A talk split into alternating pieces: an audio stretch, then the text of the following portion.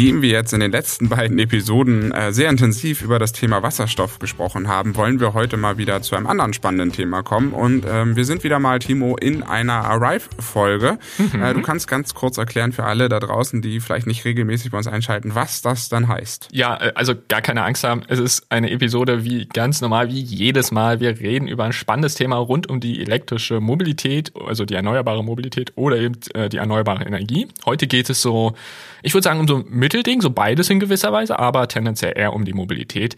Ähm, aber eben äh, basierend auf einem Artikel aus der Arrive. Wer sie nicht kennt, das ist ein Automagazin oder eher gesagt das Automagazin für die Mobilität der Zukunft. Und äh, die kam jetzt, also die Ausgabe, über die wir jetzt sprechen, beziehungsweise wo wir uns einen spannenden Artikel rausgesucht haben, äh, kam jetzt so im Mitte äh, Oktober schon raus. Also wenn ihr wollt, könnt ihr sie jetzt schon in eurem Kiosk finden oder bei Readly lesen und äh, ja, parallel jetzt so ein bisschen zu unserer Episode, während ihr sie vielleicht hört, mitschmökern. Das ist alles möglich, aber das war's im Grunde auch schon. Wir gehen einfach rein ins Thema, würde ich vorschlagen, oder Falk? Ich würde auch sagen, denn heute geht es darum, ähm, vielleicht ganz kurz den Teaser noch für diese Folge zu haben. Wir wollen heute ganz intensiv darüber sprechen, viele Hersteller und ja auch die EU haben jetzt über Verbrennerverbote gesprochen, haben darüber gesprochen, wann ist es denn soweit, dass der Verbrenner tatsächlich nicht mehr verkauft werden soll im Neuwagenbereich. Und Timo und ich haben uns immer die Frage gestellt, na, ist ein Verbot eigentlich überhaupt notwendig? Ähm, wir reden ja immer viel über Technologieoffenheit. Wir haben auch in der Wasserstofffolge, die davor kam, vor, boah, die dritte davor, also nicht die letzte, sondern die vorletzte sozusagen, haben wir ja ganz viel drüber gesprochen. Ist Wasserstoff sinnvoll im, im Bereich der, des PKWs? Genau. Hatten da eine sehr eindeutige Meinung und ähm, das haben auch die Fakten wiedergegeben. Und da haben wir uns immer die Frage gestellt, naja, brauchen wir Verbote oder erledigt sich das Thema einfach selbst? Denn das war das Schöne bei, äh, bei Arrive. Die haben Volvos Weg gezeigt. Dann 2030 ist Schluss mit den Verbrennern, aller spätestens dann. Dann wird äh, Volvo voll elektrisch, genau wie ihre, Mar ihre Submarke Polestar oder ihre Schwestermarke, ähm, und gehen da einen sehr elektrischen Weg und sind sogar so weit gegangen, dass sie aus dem Lobbyverband der europäischen Autohersteller rausgegangen sind, weil die gesagt haben, liebe Leute, wir wollen schneller zur Elektromobilität kommen und wir wollen ein ganz klares Statement dazu haben, dass wir daraus aussteigen. Und Timo, da müssen wir heute einfach mal drüber sprechen. Mhm. Wer möchte eigentlich wie, wann, wo aussteigen? Ja. Ähm, aber die viel größere Frage, und das umspannt, glaube ich, die ganze Episode, ist, brauchen wir das? Richtig. Und kleiner Spoiler, ich glaube, wir brauchen kein Verbot, aber es hat dennoch einen positiven eine positive Wirkung. Also ist so, mal so, mal so. Insofern, wir schauen mal in die Folge rein. Aber, und ich bin stolz, dass ich das jetzt mal sagen darf, weil ich das so selten tatsächlich sage meistens du das sagst. Äh, damit, hallo und herzlich willkommen bei Voltage, eurem Podcast für die erneuerbare Mobilität und Energie. Und falls ihr es noch nicht habt, abonniert uns doch sehr gerne, dann verpasst ihr gar keine aktuelle Folge mehr. Und schaut doch vielleicht auch mal gerne bei uns, ist in den Show Notes verlinkt bei Steady rein, eine Plattform, wo ihr uns unterstützen könnt. Da könnt ihr aber zum Beispiel auch einen Newsletter von uns abonnieren. Keine Angst, wir bombardieren euch da nicht mit äh, ja, weiß ich nicht, drei Newslettern pro Woche oder so. Nein, das ist äh, sehr überschaubar, aber so, dass ihr halt keine aktuellen Themen mehr verpasst. Genau, aber jetzt bin ich froh, dass ich das auch alles mal sagen durfte. Vor allem das mit dem Hallo und herzlich willkommen. Das bist sonst immer du. ich bin sehr stolz auf dich, Timo. Ich bin sehr stolz auf dich, dass du das so wunderschön gemacht hast. Und wie ihr wisst, Jetzt gibt's ein Trivia und ich darf wieder bestimmt bunt schätzen. Also Timo, du darfst. es ist so, es ist so. Es kommt wieder eine Schätzfrage, Falk. Ich liebe das, äh, Schätzfrage an dich zu stellen. Und zwar folgende Aussage eines Journalisten. Der geräuschlose Motor ist der reinlichste, geschmeidigste, den man sich nur wünschen kann. Er verbreitet weder einen üblen Geruch, noch lässt er weiße oder schwarze Rauchwolken als unangenehme Zeichen seiner Gegenwart am rückwärtigen Teile des Gefährts zurück. Von wann ist das Zitat? So ganz grob. Ich, ich liebe dich, Timo, dafür, dass du mir mal diese schönen Schätzfragen stellst. Das ist jetzt auch so eine richtig gemeine Frage, weil das kann alles sein. Aber trotzdem, was schätzt du? Ja, ich sag 1896. Oh, okay, also du hast verstanden, worauf ich hinaus will. Es ist tatsächlich nicht äh, von da, aber es ist so grob aus der Zeit. Also es ist genau Datum ist jetzt auch relativ uninteressant. Es ist aber so grob 1911 ungefähr. Aber du hast verstanden, worauf ich hinaus will. Denn ähm, wir hatten schon mal einen Trendwechsel. Darüber haben wir schon mal sehr ausführlich in einer Episode gesprochen. Und zwar in der äh, Episode 19. Da ging es nämlich um die Hochzeit der Elektroautos vor ungefähr ja so 100 Jahren halt, 110 Jahren inzwischen eher. Und um alle abzuholen, die die Episode vielleicht noch nicht gehört hatten oder noch nicht gehört haben oder vielleicht auch gar nicht hören wollen, ist ja auch in Ordnung. Ähm, wollen gibt's hier nicht. Also hören, hören, hören, hören.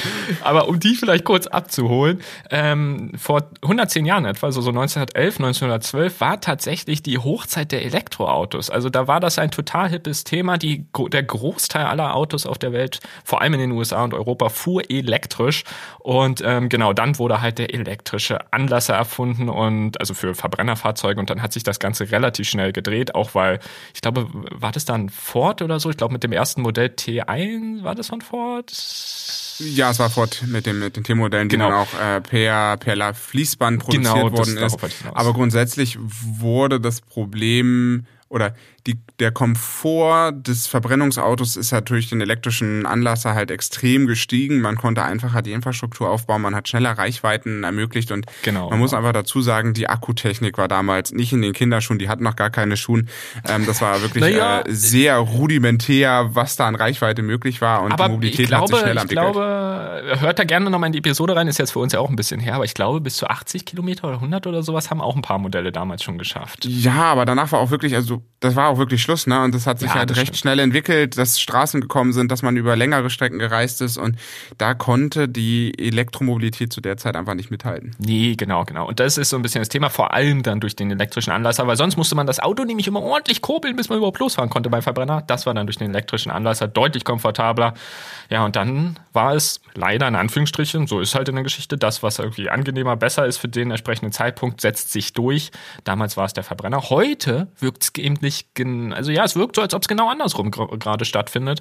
Und äh, genau das war der Grund, weshalb ich dachte, ich suche mal so ein schönes Zitat aus der alten Zeit, also aus der alten Zeit, ne, also von damals halt raus, äh, was so ein bisschen äh, quasi auch fast in die aktuelle Zeit passen könnte zu den Verbrennern. Fand ich ganz spannend. Und ähm, genau, insofern äh, würde ich sagen, gehen wir auch direkt rüber, also zu den Herstellern, die garantiert aus den Verbrennern aussteigen wollen, denn da gibt es eine Menge.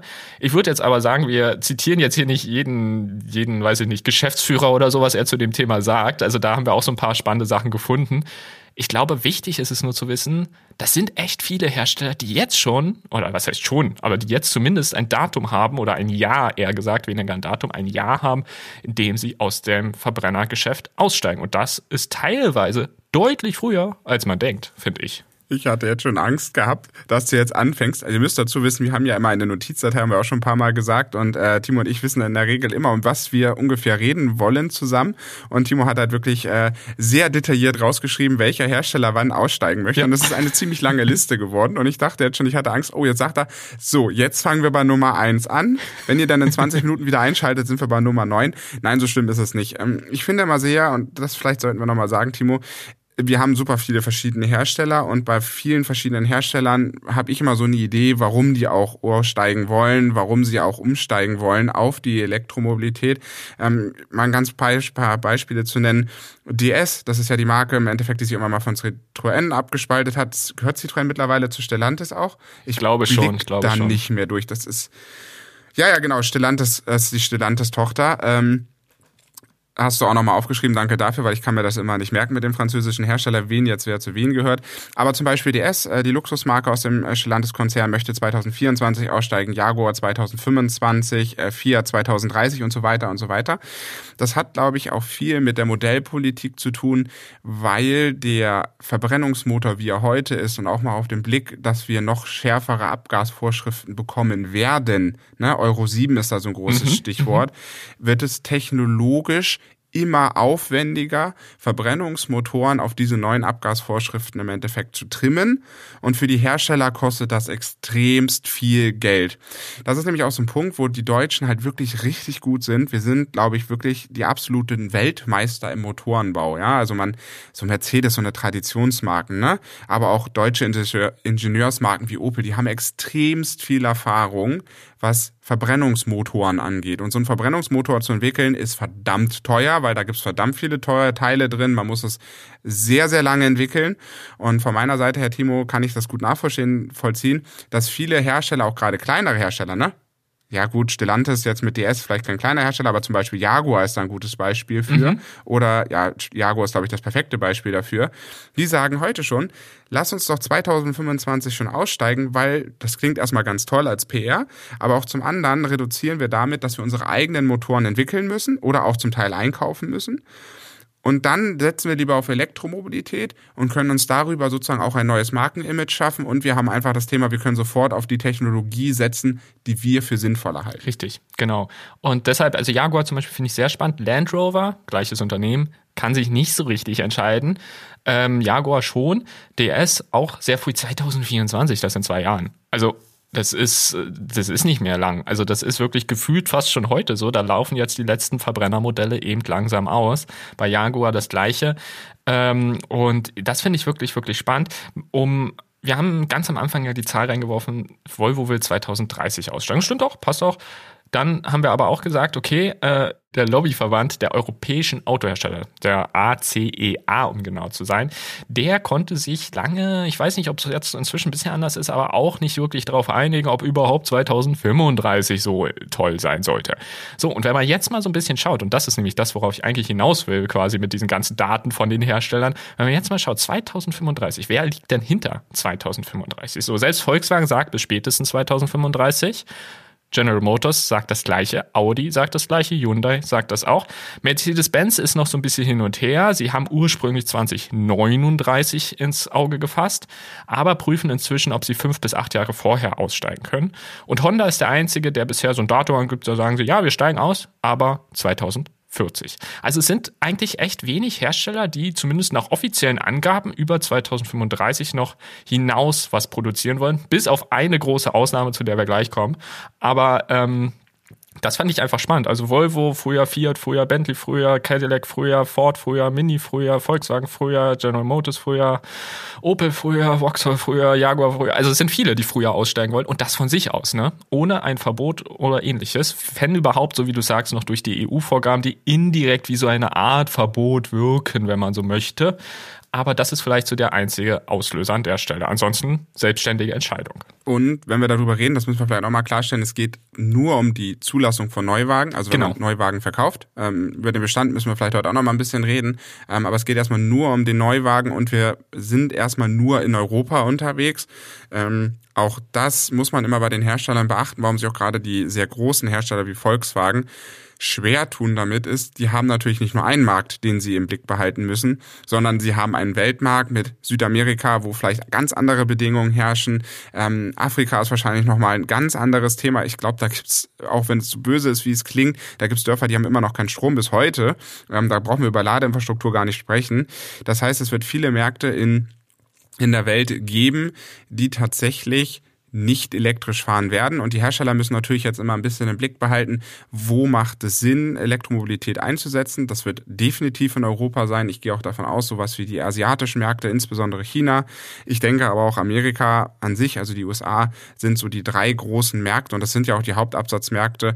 Vielleicht sogar auch Indien in naher Zukunft, äh, die dann sich irgendwann mal auf die Elektromobilität committen werden. Aber das muss man eigentlich mal nochmal dazu sagen, Timo, ähm, um zu verstehen, dass natürlich auch so ein Autohersteller immer ein bisschen gespalten ist, was seine Modellpolitik angeht. Und umso größer, umso schwieriger wird es. Deswegen fand ich Jaguar auch ein schönes Beispiel. Das ist ein relativ kleiner Unternehmen im Maßstab der, der Automobilindustrie. Und die versuchen halt schon viel früher von den Verbrennungsmotoren wegzukommen, weil sie einfach dadurch viel mehr andere Vorteile haben. Das aber, Timo, worüber wir besprechen, bevor wir zu der Ausnahme kommen, ist, mhm. ist es dann überhaupt sinnvoll darüber zu sprechen? Brauchen wir überhaupt einen? Ausgangsdatum, wo man sagt, ach, ab heute kaufe ich da, also ab heute produziere ich keine Neuwagen mehr. Muss man das tatsächlich einfach so benennen oder wird das so ein technologieoffener Prozess werden, wo der Kunde sowieso ins Autohaus geht und sagt, äh, Verbrenner, wie du schon sagtest in dem Zitat, ich finde das sehr prägend, dieses Zitat, das stinkt, das raucht. Wir hatten das, glaube ich, auch bei der autonomen Folge mal gehabt. Da hatten wir die Geschichte ja am Anfang, ähm, wo sie gesagt hat, naja, das hat alles gestunken, das hat irgendwie Krach gemacht und da setze ich mich nicht rein, das ist viel zu gefährlich, das könnte explodieren. Das ist die Frage. Wird die Elektromobilität irgendwann so weit sein, dass wir überhaupt dieses Thema gar nicht mehr brauchen? Das ist wirklich eine wirklich große Frage. Ich glaube, dass es eine Kombination sein wird. Auf der einen Seite streben Hersteller, vielleicht nicht alle, aber viele darauf hin, dass sie nur noch Elektro verkaufen, bewerben dadurch die Fahrzeuge mehr, entwickeln sie besser weiter, stärker, fokussierter. Auf der anderen Seite wird es vielleicht genau dieser Punkt sein, dass irgendwann genau, aber aufgrund der intensiveren Entwicklung die Preise für die Fahrzeuge zum Beispiel auch nochmal noch stärker sinken, als sie es jetzt eh schon in den letzten Jahren getan haben, dadurch wieder attraktiver im Vergleich zum Verbrenner wird. Ich glaube, das ist wieder so, ein, so eine Art Henne-Ei-Thema. Ne? Je mehr Leute das dann auch kaufen, desto normaler in Anführungsstrichen wird's halt. Das merkt man jetzt sehr langsam auch schon, muss ich zugeben. Also ich kenne immer, immer mehr Leute, die entweder eins haben oder gar nicht mehr darüber nachdenken, sich einen Verbrenner zu holen. Gibt auch noch welche, die sich auf jeden Fall als nächstes einen Verbrenner holen wollen würden. Aber äh, immer mehr, die eben nö, warum sollte ich mir jetzt kein Elektro holen? Ist doch eine super Sache, funktioniert, ist irgendwie auch schlussendlich angenehmer. Empfinde ich ja auch so. Aber deshalb, ich glaube, es ist ein Henne-Ei-Thema. Sowohl als auch. Also du brauchst so ein bisschen die Hersteller, die so ein bisschen weiterentwickeln quasi, ne? also wirklich das einen Fortschritt erzielen. Aber du brauchst natürlich auch das Interesse der Kunden. Und ich glaube, das entwickelt sich so Stück für Stück parallel zueinander. Kann ich mir gut vorstellen. Ich glaube, in der Situation sind wir auch nur heute noch, ähm, weil wie du schon sagst, na, wenn ich mal sehe und wenn man auch mal regelmäßig Autozeitschriften liest, was die Hersteller auch so vorhaben, ähm, dass auch gerade 2025, 2026 äh, auch so die nächsten größeren Upgrades erfolgen sollen. Ne?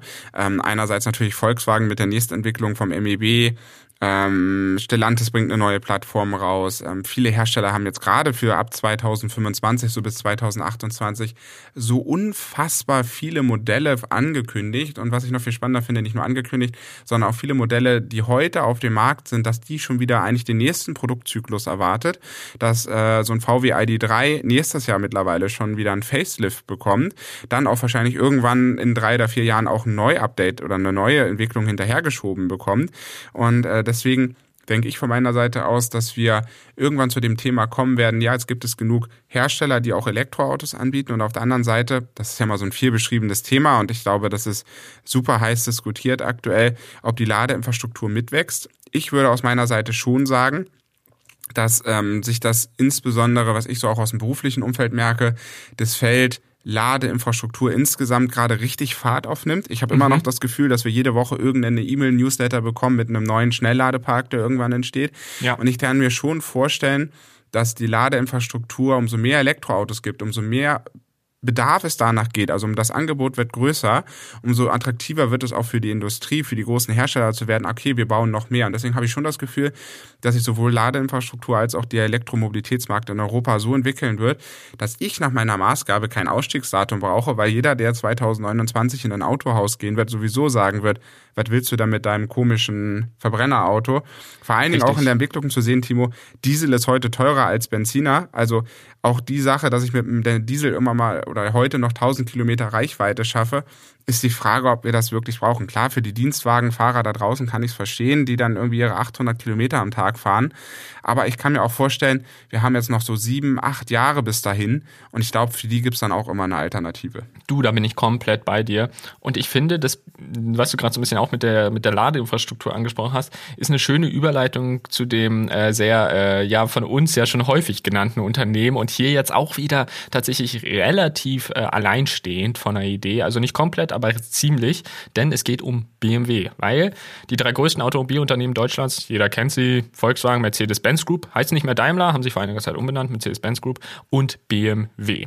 So, Volkswagen und Mercedes-Benz Group wollen beide umsteigen. BMW hält den schnellen Umstieg aber für einen Fehler. Und deshalb komme ich gerade darauf, weil du äh, das auch gerade angesprochen hast. Äh, der Oliver Zipser, ich hoffe, ich spreche ihn richtig aus, ich weiß es zugegebenermaßen mal nicht, aber der Chef von BMW ist das halt auf jeden Fall, ähm, hält das in der heutigen Zeit, wie er sagt, ähm, alles auf eine Karte zu setzen für einen industriepolitischen Fehler. Finde ich eine sehr krasse Aussage, aber okay, er kommentiert es auch noch. Denn er meint, okay, es gibt quasi drei Punkte. Einerseits äh, ist er der Meinung, dass die Ladeinfrastruktur für Elektroautos bis 2035 nicht geschaffen werden könne. Dann äh, meint er, ja, okay, äh, wie Europa den Zugang zu den entscheidenden Rohstoffen sicherstellen wolle, sei unklar. Und er meine dann halt auch, genau dort könnten auch neue Abhängigkeiten drohen. Ich muss sagen, ich kann das nicht alles von der Hand weisen, will ich auch gar nicht kann man drüber diskutieren. Aber gerade das mit der Ladeinfrastruktur halte ich für sehr unwahrscheinlich, dass das zu langsam ist. Also aktuell sind wir relativ langsam im Vergleich zu dem, wie schnell die Elektroautos äh, Fahrt aufnehmen im Verkauf. Aber ich glaube, ich meine, da hat halt dann jeder, das greift ja wieder ineinander. Ne? Also wenn du weißt, du baust eine Ladesäule und die wird dann auch benutzt, dann ist das ja deutlich attraktiver als noch vor fünf, sechs Jahren, wo du sagst, du baust eine und naja, du hoffst, dass du irgendwie in 30 Jahren da mal in, äh, in schwarze Zahlen kommst. Ne? Also das ist halt äh, heute ein bisschen anders, deshalb sehe ich da jetzt nicht so das große Problem. Mit den Rohstoffen, also ich glaube, Europa wird einen Zugang zu den Rohstoffen haben. Allein in Deutschland existiert das größte Lithium-Abbau, potenzielle Abbaufeld Europas. Also hier könnte man, wenn man dann wollte, das wird sich alles zeigen, durchaus was gewinnen. Und die Abhängigkeiten, ich glaube, darüber kann man durchaus diskutieren. Die Frage ist, ja klar, ob man sich jetzt in neue Abhängigkeiten begeben will, kann man diskutieren. Aber ich bin der Meinung, aktuell sind wir eh in großer Abhängigkeit. Man merkt es jetzt aktuell noch stärker tatsächlich. Ne? Ähm, und jetzt ist halt die Frage, ja, in neue stürzen ist vielleicht nicht der kluge Punkt. Aber wie gesagt, in Europa gibt es zum Beispiel auch Lithiumvorkommen. Und die Idee ist ja auch dann irgendwann die Akkus zu recyceln. Und teilweise gibt es ja schon so, äh, ähm, ja, so Prototypenanlagen, sage ich mal, die über 90 Prozent des Materials recyceln können. Was bedeutet, man müsste nur noch circa 10 Prozent des Materials neu aus der Erde holen für jeden Akku. Lange Rede, kurzer Sinn. Es sind drei Punkte, über die kann man sprechen halte ich aber für nicht aussagekräftig genug, quasi von der Elektromobilität Abstand zu halten. Ist so meine Meinung. Ich finde dazu auch immer noch das Thema, naja, eine gewisse Abhängigkeit haben wir heute ja auch schon. Richtig, klar. Er spricht von neuen Abhängigkeiten. Aber wenn ich dann überlege, äh, welche Staaten auf der Welt tatsächlich Öl oder Rohöl aus der Erde pumpen, ähm, ob man mit denen in Zukunft weiter Geschäfte machen möchte, ist immer die andere Frage. Das finde ich sowieso bei der Elektromobilität eine unfassbar sinnlose Diskussion, dass wir sagen, na ja, wir brauchen ja Rohstoffe, wir brauchen dies, wir haben neue Abhängigkeiten und ich, ich habe immer das Gefühl, dass alle Welt so tun, so ein Verbrennerauto wächst auf Bäumen, ja, das kommt einfach daher, aber wir brauchen für ein äh, Verbrennerauto viel mehr bewegliche Teile, wir brauchen Öle, wir brauchen ähm, ja auch Metalle, wir brauchen Rohstoffe, all das. Klar, Lithium ist jetzt etwas, was uns tatsächlich echt, glaube ich, einen großen, großen Punkt gibt und wo wir, glaube ich, wirklich überlegen müssen, wo wollen wir unser Lithium herbekommen, wie können wir das gestalten. Ich glaube, das ist eine große, große Herausforderung, die wir klären müssen. Aber ich finde, in dieser Diskussion wird immer vergessen, naja, wir fahren mit einem Verbrennungsmotor. Da muss Öl aus, aus der Erde gepumpt werden. Und wenn wir mal ehrlich sind, das Zeug ist einfach endlich. Ja. Es ist endlich und Strom ist unendlich. Es ist eine erneuerbare Energie und wir könnten sogar hier schaffen, in Deutschland Strom zu produzieren, indem wir in die Akkus laden und wir hätten dann zumindest in der Betreibung dieser Fahrzeuge eine Unabhängigkeit geschaffen. Bei den Rohstoffen ja. nicht, das ist ein großes Thema, da stimme ich bei allen zu. Aber ich finde das ein bisschen platt, ehrlich gesagt, zu sagen, na ja, ist eigentlich doof. Und zum anderen dann zu sagen, na ja, man hält sich dann, und das hattest du noch nicht angesprochen, Timo, man hält sich ja das die Tür der E-Fuels sozusagen auf. Mhm. Wo ich mir dann mhm. denke, so, ja, für die Bestandsflotte wird das E-Fuels ein Thema werden. Aber wenn man mal überlegt, der Prozess, um E-Fuels herzustellen, ist, man benutzt Strom, um Wasserstoff herzustellen, man benutzt Wasserstoff, um E-Fuels herzustellen, ganz grob. Das heißt, man hat einen so extrem geringen Grad an Wirkung, also der Wirkungsgrad ist extrem schlecht. Ähm, das hilft uns zwar, unsere Bestandsflotte, die wir noch nach 2035 definitiv noch haben werden. Also mal im Straßenbild gesprochen, werden wir 2035 nicht 100% Elektroautos haben, sondern wir werden immer noch eine bunte Mischung aus Diesel, ja. Benzin, Erdgasfahrzeugen, Plug-in-Hybriden, Elektrofahrzeuge haben. Da wird es eine richtig große Mischung geben. Aber wollen wir wirklich den ineffizientesten Weg nutzen, Neuwagen weiterhin mit Verbrennungsmotor zu laufen zu lassen, weil wir sagen, wir wollen E-Fuels haben?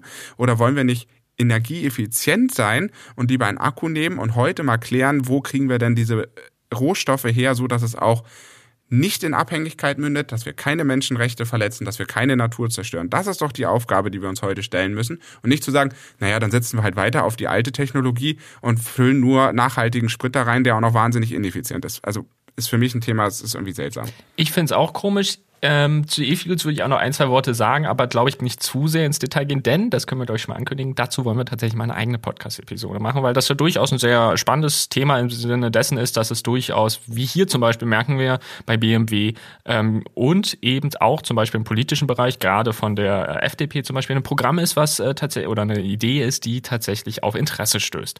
Aber auch da vielleicht von mir aus nur die Ergänzung, du hast es eben schon gesagt, E-Fuels sind extrem ineffizient und äh, man sagt so in etwa, dass circa 10 bis 15 Prozent der Energie an den Rädern rankommt. Also 10 bis 15 Prozent Wirkungsgrad. Herr Halleluja, was ist denn da los? Also insofern, das ist eine Katastrophe. Und ähm, ja klar, bei E-Autos sind es schon deutlich mehr. Hatten wir auch mal in einer Episode drüber gesprochen, die noch gar nicht so war. War die Wasserstoff-Episode, ne? Zwei Episoden die vorletzte, oder so. Ja. ja, genau. Äh, so circa 70 bis 80 Prozent Pi mal Daumen. Und das fand ich nämlich ganz spannend, habe ich mal einen Vergleich gefunden. Man sagt dann halt, ein Windrad versorgt laut Verband der Elektrotechnik ca. 1600 akkubetriebene Elektroautos. Oder 250 E-Fuel-Autos. Das ist ein Unterschied. Also du kannst da über 1300 Autos mehr mit nutzen mit der gleichen Energie, ne? also mit der gleichen äh, Energiesumme. Und äh, ja, der den Wirkungsgrad, äh, den Elektroautos heute haben, den werden synthetische Kraftstoffe. Das kann man hier schon mal so sagen. Er wird dann im Detail darauf eingehen, was eigentlich synthetische Kraftstoffe sind und so in der nächsten oder über, ich weiß gar nicht, in einer der nächsten Episoden zumindest ähm, kann man einfach sagen, sie kommen, also die werden nicht an den Wirkungsgrad von Elektroautos rankommen. Das, das geht nicht. Und das ist halt schon ziemlich, ziemlich krass. Aber das will BMW sich offen lassen und das finde ich jetzt so umso spannender. Ähm, dass tatsächlich äh, die, dafür ist sie ja durchaus bekannt, wirtschafts- und autonahe FDP, tatsächlich äh, in den äh, Verhandlungen über ein mögliches Verbrenner aus ähm, äh, ja die Hintertür mit eingebaut hat mit den E-Fuels. Ja, wir haben wir haben ja schon viel ähm, auf den viele an diesem Podcast auf BMW tatsächlich rumgehackt. Jetzt muss ich sie tatsächlich und das ist ich erstaune mich selbst ein bisschen vielleicht auch in Schutz nehmen. Äh, BMW hat ja das Thema gegenüber Mercedes und äh, insbesondere auch gegen Volkswagen halt deutlich kleiner zu sein. Und das ist genau das, wo wir am Anfang schon drüber gesprochen haben. Die haben halt das Problem, die hängen halt sehr davon ab, äh, wirklich die Anzahl auch an Autos verkaufen zu können, die sie heute produzieren, um den ganzen Laden auch aufrechtzuerhalten.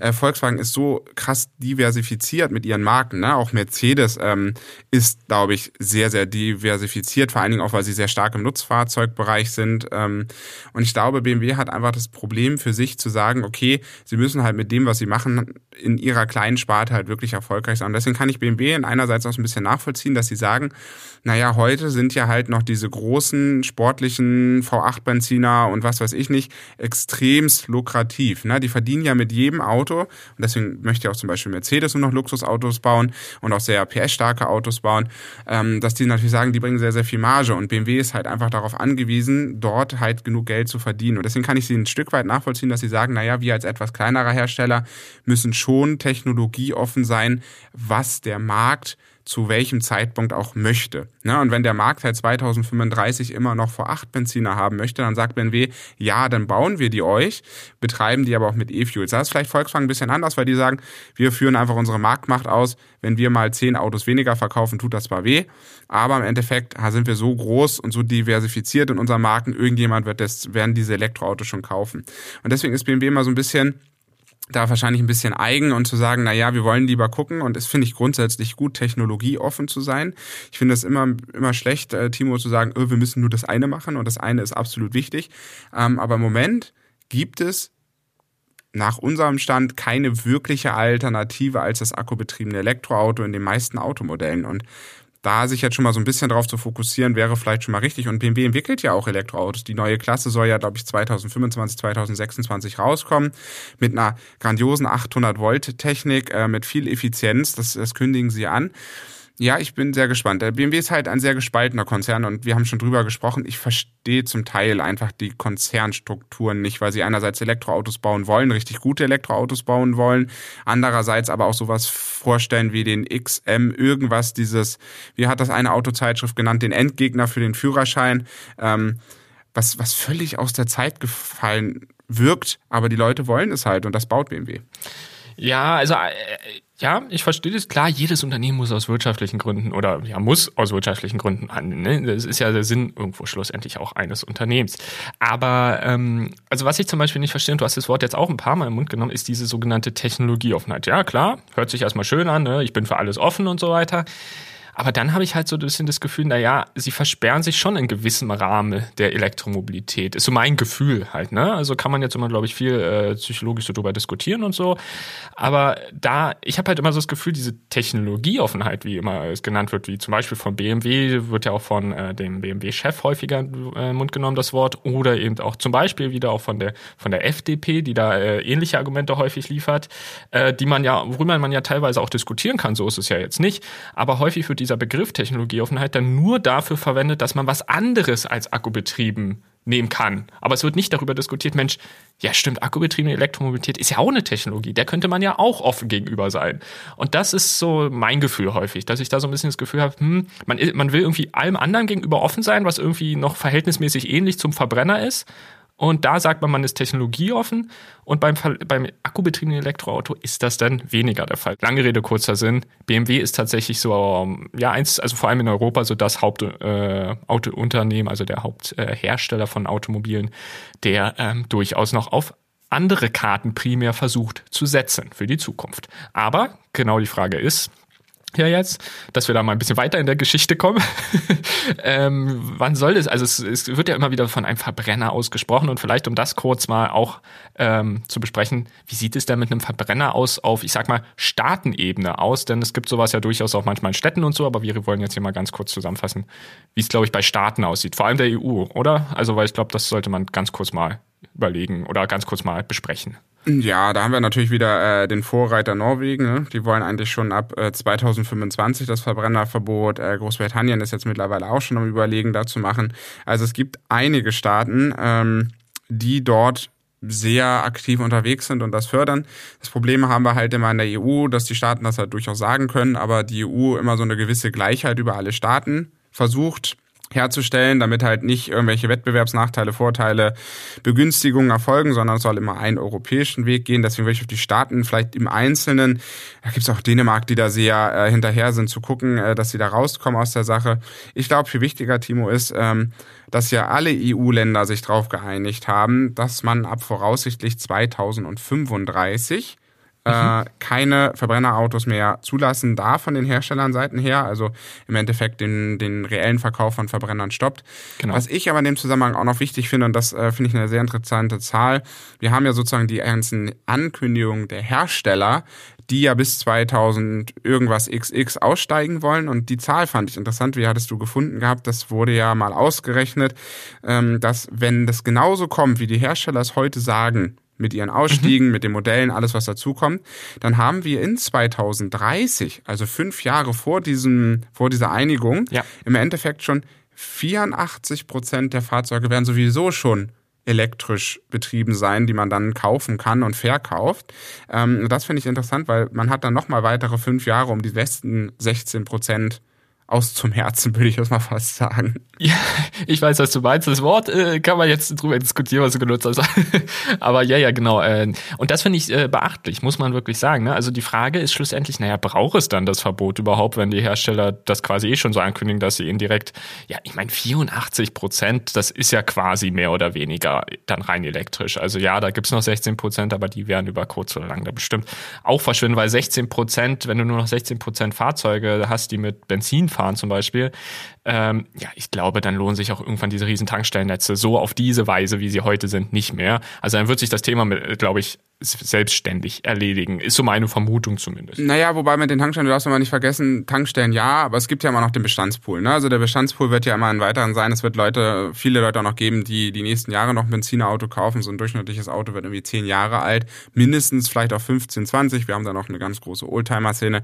Ähm, wir werden einfach ein sehr durchmischten Markt sehen, wo sehr viele Technologien äh, unterschiedlich und nebeneinander existieren.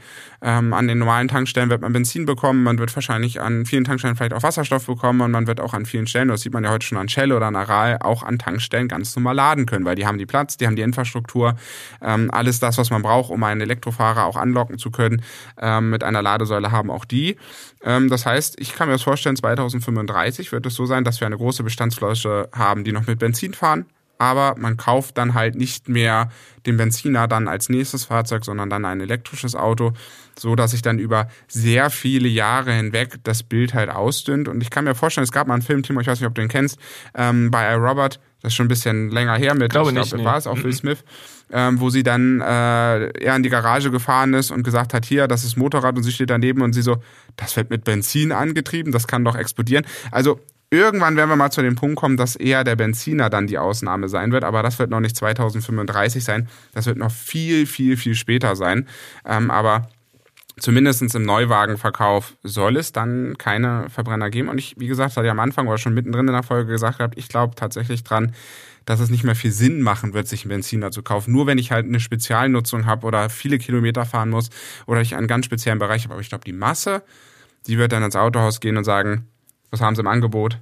Hier die, die drei elektrischen, das ist der Benziner noch als Alternative, was wollen sie? Und ich glaube, die Vorteile werden nachher überwiegen. Und wir haben ja die Vorteile, ne? nicht nur, dass sie energieeffizienter sind, sie bieten grundsätzlich mehr Platz, die Autos könnten kleiner werden, äh, man hat neue Designmöglichkeiten, man hat andere Leistungswerte, man hat ein anderes Fahrgefühl. Also ich glaube, das wird sich wenn die Akkukapazität und die ganze Technologie an sich noch weiterentwickelt, das wird nachher kein Thema mehr werden. Ich glaube, ich glaube es zumindest nicht. Also, worauf ich eigentlich nur raus wollte an der Stelle, also du hast jetzt ganz lange was erzählt und ich stimme dir da an allem zu. Ne? Also, aber worauf ich nur raus wollte, ist eigentlich der einzige Punkt, äh, nämlich, dass ich sagen wollte, guck mal, 84 Prozent der Neuverkäufe sind dann aller Voraussicht nach eh elektrisch und der, um den Rest muss man jetzt ernsthaft für die 16 Prozent noch ein Verbot bringen? Das war ja, quasi die Frage, weil ich glaube, das wird sich halt von alleine Stück für Stück erledigen. Vielleicht nicht innerhalb dann der nächsten fünf Jahre, vielleicht dauert es nur noch zehn, zwanzig Jahre, aber vielleicht muss man sich darum einfach gar keinen Kopf mehr machen. Das ist so die Frage. Aber, und das ist ganz, ganz wichtig,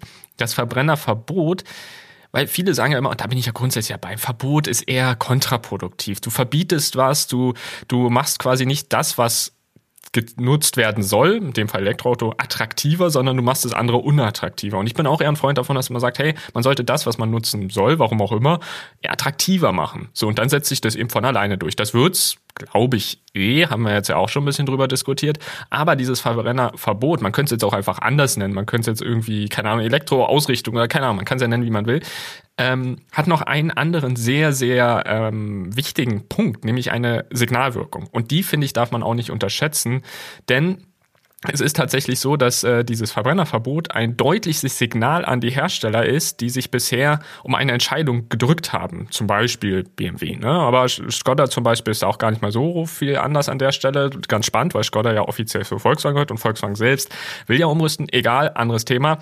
Ähm, aber es ist eben quasi ein, ein Aufruf an die Politik, an die Wirtschaft, dass die Ladesäulen bis dahin errichtet sind, die man braucht, dass die Energiewende vorangetrieben wird. Und das ist eben dieser Punkt. Du weißt dann, ab dem Punkt ist dann Elektromobilität der Standard und darauf können sich alle einstellen. Und wenn du jetzt natürlich so ein äh, E-Fuels oder irgendwas mit reinmischt wieder in, in die Hintertür, dann ist es wieder so wischiwasch. Dann ist es wieder so, hm, verdammt, jetzt können wir uns, jetzt wissen wir doch nicht, worauf wir hinausgehen.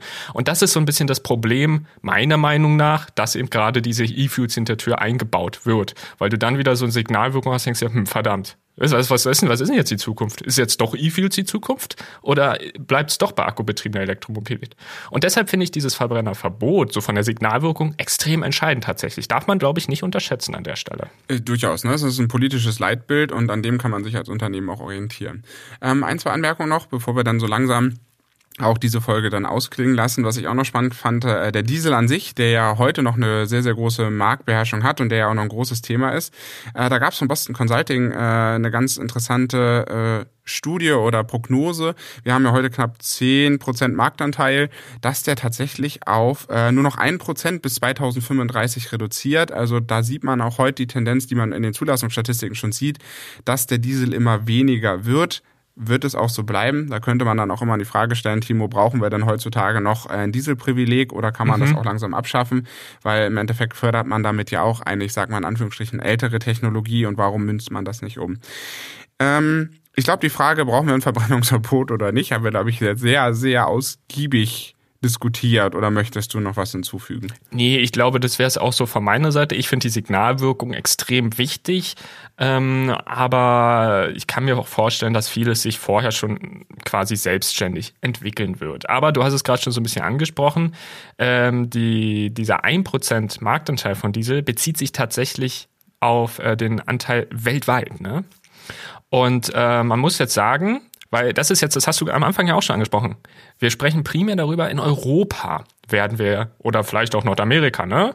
Da werden wir auf Elektromobilität umsteigen. Das ist eigentlich meiner Meinung nach eine beschlossene Sache so aktuell. Also vielleicht kommt dann irgendwann noch eine Technologie, wo man sagt, boah, ja, stimmt, also so wäre, die wäre eigentlich noch besser. Aber aktuell ist das ja so die meiner Meinung nach beste Lösung erstmal. Und äh, die Frage ist aber, wie entwickelt sich das weltweit? Weil häufig bezieht sich das eben nur also auf, ja, ich sag mal so die westlichen Länder, wie man ja häufig so sagt, ne? Und ähm, da hat genau das, was du gerade schon so ein bisschen zum Teil äh, prognostiziert hast, äh, oder, oder nicht prognostiziert, äh, erzählt hast von der Boston Consulting Group, die hat das nämlich mal äh, quasi ja ermittelt, wie das wahrscheinlich aussehen wird. Und das finde ich ganz spannend. 2035 ne, sind 11 Prozent der weltweit verkauften äh, Autos mit äh, Benzin unterwegs. So, relativ viel, finde ich. So, aber ist auch verständlich, weil in Bereichen wie Südamerika, Afrika oder Teilen Asiens, hast du ja auch schon erwähnt am Anfang, wird es dann eher schwieriger, also mit dem schnellen Umstieg auf jeden Fall auf die Elektromobilität. Dann ganz spannend ist, der, ein Großteil, 43 Prozent, werden wahrscheinlich Hybridfahrzeuge sein, in irgendeiner Form, egal ob, mild, voll, Plug-in, wie auch immer, ne, irgendeine Art von Hybrid. Aber weltweit gesehen werden 45 Prozent aller Voraussicht nach BEVs sein, also Battery Electric Vehicle, akkubetriebene Elektroautos. Und das finde ich ganz putzig, haben sie auch mit ermittelt. Ein Prozent sind Wasserstoffautos. Also so viel auch zu dem Thema von den letzten Folgen, würde ich nochmal sagen. Da haben wir doch, haben wir doch einen guten Abschluss äh, drum um das Thema. Äh, vielleicht nochmal ja. ganz kurz, Timo, ein bisschen zu dem Arrive-Artikel. Ähm, das ist ja die Titelgeschichte in der diesmaligen äh, Arrive, das mit Volvo, dass sie halt äh, bis zum Ende des Jahrzehnts keine Fahrzeuge mehr mit Verbrennungsmotor mehr produzieren möchten. Ähm, dass ja auch Volvo diesen Weg geht. Äh, wir hatten, glaube ich, auch schon mal vor Ewigkeiten auch einen Blogartikel dazu geschrieben gehabt, dass Volvo ja so wie Volvo so ein Phönix aus der Asche ist, äh, kurz vorm Verschwinden wie Saab, dann ja von dem Geely-Konzern aufgekauft worden ist. Der Geely-Konzern in China unglaublich bemüht ist, auf die Elektromobilität umzusteigen, weil das Thema in China noch viel äh, größer diskutiert wird als in Deutschland. Da gibt es jetzt auch so ein bisschen politische Änderungen, aber grundsätzlich ist, glaube ich, der Weg in China äh, vollständig auf Elektromobilität gestellt und äh, China ist nun mal keine Demokratie und die handhaben das ein bisschen anders. Wenn die da oben sagen, wir machen Elektromobilität, dann macht das Land auch Elektromobilität.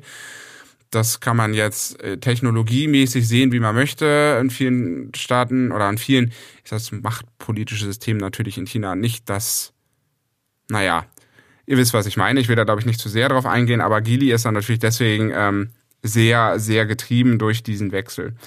Ähm, und deswegen wird sich das auch in Europa fortsetzen, Timo, dass wir mit Volvo äh, hier, weil sie haben ja schon eine elektrische Marke, ne? Polestar ja, ist ja die genau. Schwestermarke von Volvo, die sind schon voll elektrisch.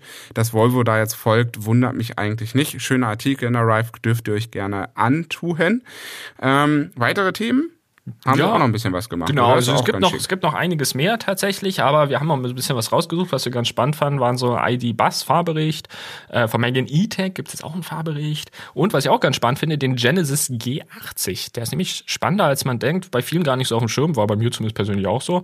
Ja, vom BMW i4 gibt es auch noch einen. Und was ich auch ganz cool finde, eine Reise mit dem EQV von Hamburg zum Wörthersee. Das ist auch mal eine coole Sache, muss ich sagen. Also insofern blättert da sehr gerne mal durch, wenn ihr Interesse habt. Oder holt euch eure Ausgabe Ausgabe direkt im Kiosk oder wie gesagt bei Readly. Also insofern war quasi äh, mal diese Episode mit Arrive so ein bisschen so, dass wir das quasi als Aufhänger genommen haben, um mal über das äh, potenzielle Verbrenner auszusprechen, wann auch immer es dann wirklich kommt. Denn das kann man ja vielleicht auch mal kurz zusammenfassen. Ab 2035 soll es aller Voraussicht nach keinen Neuverkauf mehr als Verbrenner geben, in der EU halt zumindest. Ne? Aber die meisten Hersteller verkaufen bis dahin schon gar keine Verbrenner mehr in der EU. Und daher äh, begrüßen die aller, allermeisten Hersteller, auch große Hersteller, diesen Schritt der EU sehr, da der halt ein eindeutiges Signal gibt. Jetzt wird halt viel darüber diskutiert, was das mit diesen E-Fuels hm, soll, ob das jetzt was bringt, das mit reinzunehmen oder nicht, weil das eben diese Signalwirkung wieder ein bisschen, ja, verweichlicht, sage ich mal. Ähm, und genau, da gibt es jetzt halt zum Beispiel Hersteller wie BMW, die sich dann dafür einsetzen. Es wird sich zeigen, was sich durchsetzt. Über E-Fuels werden wir auf jeden Fall nochmal eine eigene Podcast-Episode machen. Aber an der Stelle haben wir, glaube ich, dieses Thema ganz gründlich abgearbeitet und ich habe sogar das Gefühl, wir haben deutlich mehr äh, darüber diskutiert und deutlich mehr Einblick gegeben, als ich ursprünglich gedacht hatte, jetzt am Anfang der Aufnahme, muss ich sagen, Falk. Also finde das cool, haben wir mal ein bisschen ausführlicher darüber gesprochen. Ist doch viel länger geworden, als wir eigentlich wollten. ja. ähm, aber vielen lieben Dank, dass ihr bis hierhin dran geblieben seid. Äh, denkt immer dran, schön uns zu abonnieren, äh, auch mal eine Bewertung zu geben über Apple Podcasts oder Spotify und natürlich äh, bei Steady mal vorbeizuschauen, sich für den kostenlosen Newsletter zu registrieren oder uns mit dem ein oder anderen Euro vielleicht mal zu unterstützen, damit wir hier auch werbefrei bleiben können. Weil irgendwann müssen wir dann doch mal, Timo, drüber nachdenken, dass wir die einen oder anderen Werbepartner ansprechen müssen. Das wollen wir aber nicht. Ähm, deswegen immer schön auf Steady gehen, da mal gucken. Selbst mit dem Newsletter helft ihr uns da schon ganz gewiss weiter und ihr verpasst nichts. Also es ist ein, ein Win-Win für uns, für euch, für alle auf der Welt. So, nächste Episode, Timo, ähm, wollen wir ein bisschen drüber sprechen, warum eigentlich der Strompreis aktuell so teuer ist. Ähm, das äh, betrifft ja auch jeden von uns, nicht nur die, die Benzin tanken, sondern ja auch die Strom tanken. Ähm, ist alles teurer geworden. Wir wollen mal gucken, woran das eigentlich liegt. Äh, ja, wir müssen da einfach jetzt mal das zusammenfassen. Das kommt aber dann erst in zwei Wochen in der nächsten Episode und äh, wir können nochmal sagen, ne, Timo, vielen Dank fürs Zuhören, bleibt gesund und alles Gute euch da draußen. Danke, tschüss. Ciao.